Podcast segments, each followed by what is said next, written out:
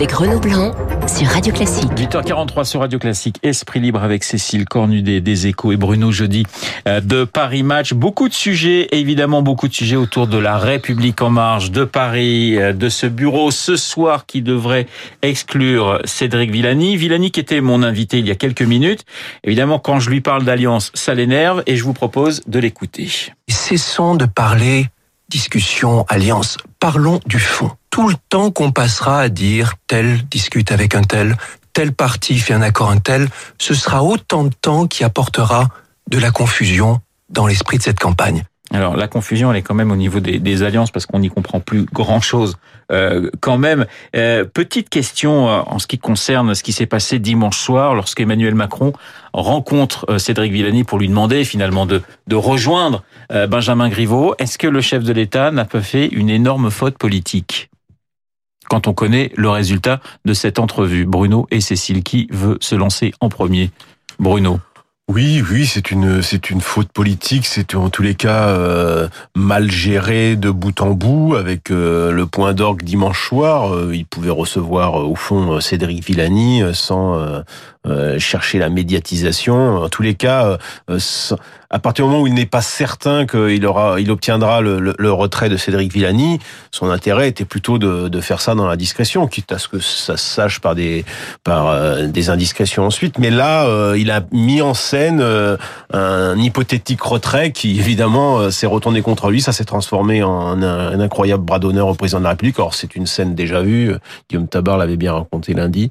mais c'est, ça illustre un peu la, la gestion politique d'Emmanuel Macron quand il s'agit de s'occuper des élections et singulièrement des élections locales. Cécile. Oui, il l'a fait sans doute sous pression de Benjamin Griveaux et de Stanislas Guérini, le, le patron du mouvement.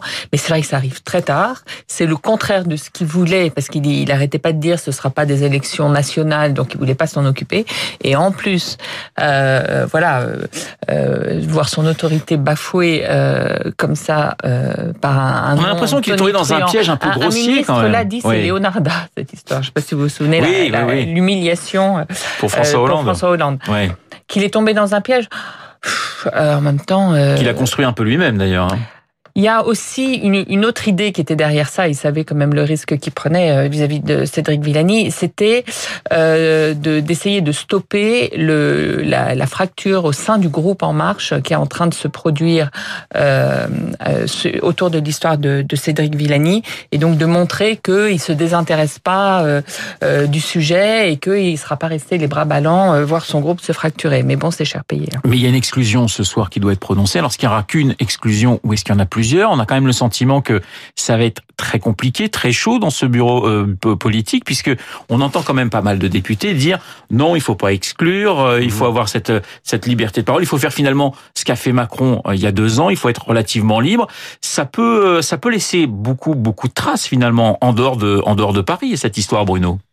Oui, forcément. D'abord, euh, c'est euh, c'est fondateur pour ce jeune parti de euh, finalement de faire comme les anciens. Ouais. Euh, une exclusion, c'est jamais une opération facile. Il y a, il y a pas de bonne solution. Soit exclure, soit dire il s'exclut lui-même, soit ne pas l'exclure, ce qui paraît aujourd'hui impossible. Et puis vous avez raison, on se pose la question pour les autres parlementaires qui euh, euh, qui figurent sur ces listes. On pense quand même, et pardonnez, c'est pas quand même euh, rien, un vice-président de l'Assemblée Ouais, nationale. Hugues Rançon.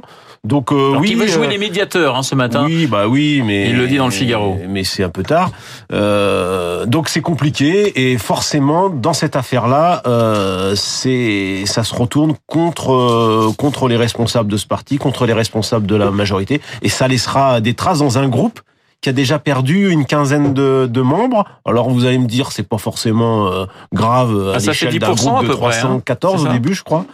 Oui, mais c'est surtout qu'on voit que la réforme des retraites euh, va aussi ouvrir euh, peut-être euh, de nouvelles tensions et peut-être de nouveaux départs. Rachida Dati, elle était chez nos confrères de BFM ce matin. Je vous propose de l'écouter. Vous avez vu l'état de Paris? Explosion de la délinquance. Une saleté phénoménale. Madame Hidalgo a créé les embouteillages de jour et de nuit. Et maintenant, avec l'annonce qu'elle a faite hier de supprimer 60 000 places de parking à Paris, mais elle va créer la paralysie. Mais que veut-elle? La voiture n'est pas un luxe pour un certain nombre de Parisiens.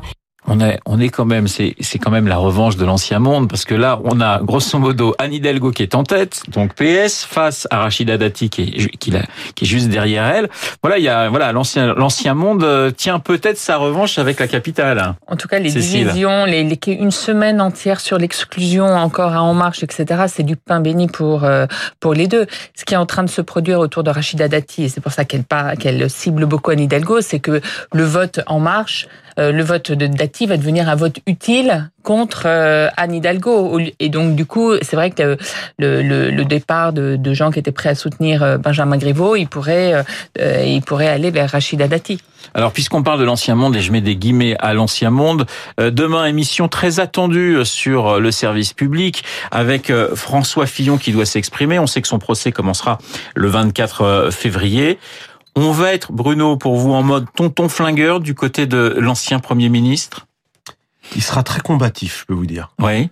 Euh, il fait cette émission pour euh, laver son honneur, ou en tous les cas qu'on ne garde pas de lui que euh, l'image de cette présidentielle avec l'affaire des costards et, et, et l'affaire Pénélope.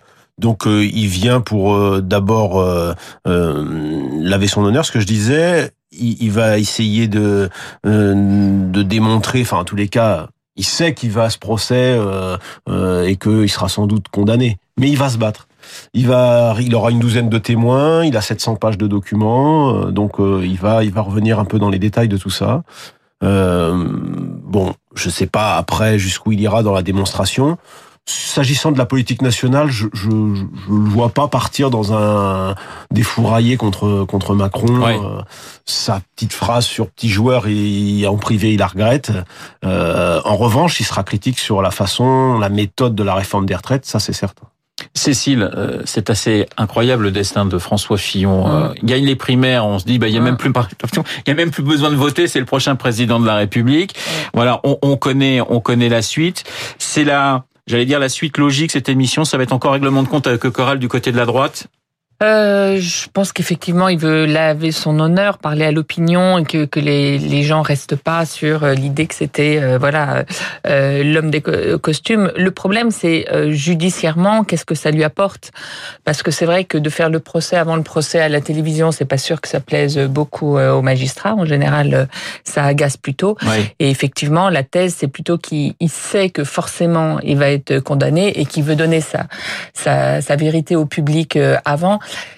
C'est vrai que pour les magistrats, c'est très difficile aujourd'hui de se déjuger parce que malgré tout, c'est un candidat qui pouvait gagner, vous l'avez dit, qui a été retiré du jeu de la présidentielle. Qui fait un ça... score au final non, assez pose... proche des, des deux finalistes. Si, hein, jamais... On, on l'oublie, mais François Fillon oui, était oui, vraiment. Oui, bien sûr. Si jamais euh, il était finalement pas condamné, ça poserait la question de la légitimité du président actuel, puisque finalement ça devait être François Fillon. Donc c'est vrai que c'est très... il fait bah ce pari que de toute façon les magistrats peuvent pas revenir il en arrière. Coulé, il a quand même, il a, il a, il a bénéficié d'un traitement de faveur pendant cette campagne. La justice a battu tous les records euh, euh, possibles et imaginables de, de, mise en examen. Je rappelle qu'il a été euh, entendu euh, deux jours après un article de presse, mis en examen un mois et demi, euh, une ouverture d'enquête préliminaire quatre jours après, mise en examen record au bout d'un mois. Donc on n'a jamais vu ça. Derrière, il y a quand même eu trois ans de trois ans d'instruction. Donc c'est vrai que ce serait une forme, une formidable, un formidable déni de démocratie si euh, il était euh, pas condamné. Ouais. Donc ça, c'est, donc il le sait ça, il ouais. le sait. Mais en même temps, il a envie de, de, de rappeler le traitement de faveur dont il a bénéficié euh, pendant cette folle campagne, cette folle campagne présidentielle. Donc je sens que vous serez devant votre écran ah. demain soir pour regarder François Fillon. On va écouter Nicolas Hulot dans un genre différent. Il était chez nos confrères de France Inter. Nous ne sommes pas sur les trajectoires que nous nous sommes fixées parce que nous ne sommes pas donné les moyens, pas plus en France qu'ailleurs. Le, le, problème n'est pas de distribuer des bons et des mauvais points. Est-ce que nous en faisons suffisamment? La réponse, elle est non, parce que nous n'investissons pas suffisamment. Investir, ça n'est pas dépenser, c'est épargner des conséquences économiques terribles qui vont nous tomber en cascade sur la figure. Euh, Nicolas Hulot parlant d'Emmanuel Macron et de l'écologie. Il y a un article assez intéressant dans, le Figaro ce matin sur les, les 1000 jours d'Emmanuel Macron à, à l'Élysée. On s'aperçoit finalement que sa cote de popularité est aujourd'hui, hein, je parle d'aujourd'hui, un tout petit peu plus haute que celle de François Hollande et de Nicolas Sarkozy. Bon, ça risque quand même d'être de plus en plus compliqué dans les, dans les semaines qui viennent, Bruno. Oui, moi je trouve que ce qui se passe là en ce moment euh, avec cette euh, cette fin du conflit des retraites, en tous les cas dans la rue, parce que Oui. maintenant euh, le, le débat va être à l'Assemblée nationale. Le huitième jour de mobilisation Oui, on, d'ailleurs on aujourd'hui. sent dans la le, on sent le pouvoir enlisé, presque coincé à la sortie de, de ce long euh, de ce long conflit, comme si euh, euh, finalement, même si la rue n'a pas gagné, euh, c'est le pouvoir qui est maintenant vraiment sur la défensive. On l'impression qu'ils vont avoir du mal à faire euh, d'autres choses, d'autres choses derrière. Il y a eu un sondage sur bilan un peu la semaine dernière de de Elab pour euh, BFM TV qui est absolument catastrophique. Moi, j'ai retenu un chiffre, c'est euh, euh, les couches populaires, c'est 8, 8 à 9, 9. 9% des ouvriers, 9% des employés. Et franchement, euh, c'est beaucoup moins que tous ses prédécesseurs. C'est très difficile pour un président de la République de gouverner comme ça contre euh, les classes populaires. Cécile. Oui, euh, la, la question est, euh, vous- vous- le, le sondage du Figaro euh, parle du socle d'Emmanuel Macron, Oui. qui est pas si mauvais par rapport à ses prédécesseurs euh, à la même période. C'est un socle qui a muté hein, assez vite dans le quinquennat. C'était, il s'est fait élire par des gens de centre gauche. Là, c'est plutôt euh, de centre droit. La question, c'est quelle est euh, la nature de ce socle? Est-ce qu'il y a un attachement? On sait que par exemple Nicolas Sarkozy, jusqu'au bout, il a eu un fan club euh, réduit, mais de gens qui euh, l'adolaient. Quel est l'attachement euh, de ces gens de centre droit, le parti de l'ordre, hein, ceux, qui avaient été contents, qui résistent aux gilets jaunes, vraiment à Emmanuel Macron Quelle est la solidité de ce socle-là? Je pense que c'est vrai que la question est posée avec ce conflit des retraites qui n'en finit pas. Euh, Tout dépend de, finalement de savoir qui peut incarner la droite et qui peut euh, rebooster la droite, si je vous comprends bien, Cécile. Oui, et inversement, euh, c'est vrai que les potentiels candidats de droite, et ils se disent, euh, on a une chance si Emmanuel Macron euh, perd vraiment. Ça va être un jeu de, de, de Il y a une lassitude. Il y a, il y a- on, on sent une lassitude dans le pays. Ça fait maintenant quas- quasiment 14 mois qu'on, que, que ce pays vit sous tension. Il y avait encore hier des manifest, une manifestation hallucinante de pompiers contre euh, policiers avec des scènes de violence, de tabassage entre eux. C'est assez désespérant de voir ça. Et je pense que les Français, alors beaucoup voient ça à la télévision, euh, c'est, une situation de malaise qui s'installe un peu comme ça d'un, d'un pouvoir qui laisserait pourrir les choses. Ce pouvoir qui, si je vous écoute bien, laisse pourrir les choses, est-ce que ça peut expliquer en, en, en grande partie ces, ces candidatures qui, qui se multiplient finalement à deux ans d'une présidentielle On a eu Marine Le Pen, on a Ségolène Royal qui dit il faut que ces municipales soient un vote sanction contre le gouvernement. Est-ce que ça peut, euh, voilà, est-ce que ça peut s'expliquer, Bruno? Ça, ça, c'est une figure classique. Je Ouais. crois que avant la présidentielle de 2017, il y a eu jusqu'à une trentaine de candidatures recensées. Euh, on est on est à deux ans, on est dans un dans une figure totalement classique. Cécile, ça s'annonce ces deux années qui restent, ces deux ans et demi, mais enfin on va dire un an et demi avant de camp- d'attaquer une, Hum. une nouvelle campagne présidentielle. Ça pourrait ressembler à un très très long chemin de croix pour Emmanuel Macron. C'est oui, et en tout cas, il y a des grosses divisions là euh, dans ses proches pour savoir comment on occupe cette dernière année. Est-ce qu'on euh, est-ce qu'on est définitivement cramé? Est-ce que tout ce qu'on touchera en termes de réforme sera comme ça teinté de la suspicion et de la haine anti-Macron, ou est-ce qu'on peut encore faire des choses? Bon, il y, a, il y a toute la question climatique qui pourrait être un des sujets euh, sur lesquels euh, Emmanuel Macron euh, avance, mais le problème c'est qu'ils n'ont pas encore exactement trouvé sur quoi. Et puis il y a cette euh, cette question aussi de, du chef de l'État qui a parlé de euh, devoir mémoriel en, en, Mm. en reparlant de la guerre d'Algérie. Est-ce que c'est vraiment Bruno le moment de remettre sur la table euh, ce genre de questions qui divisent euh, toujours les Français? Est-ce que c'est c'est le moment Sujet. pour un chef de l'État qui est quand même au plus bas dans les sondages? Sujet radioactif, surtout quand on parle de de guerre d'Algérie. Euh, ça lui tient à cœur puisque pendant la campagne il avait déjà euh, euh, il l'avait déjà évoqué. Moi je trouve ça plutôt euh, sain de regarder l'histoire en face et, et, et lui en plus il- c'est un jeune président la guerre d'Algérie c'est une euh, profonde blessure dans notre dans notre histoire dont il faudra un jour tourner la page.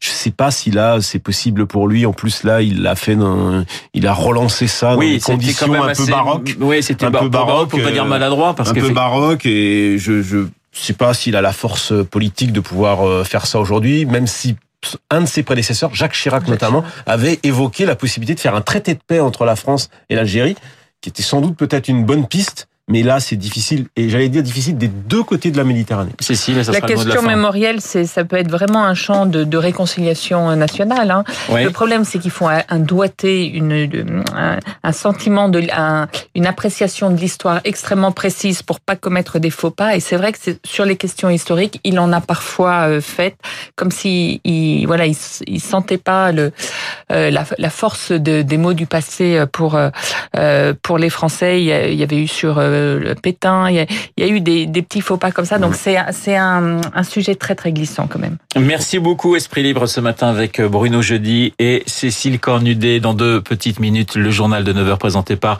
Sophie Echen. Très bonne journée à vous deux.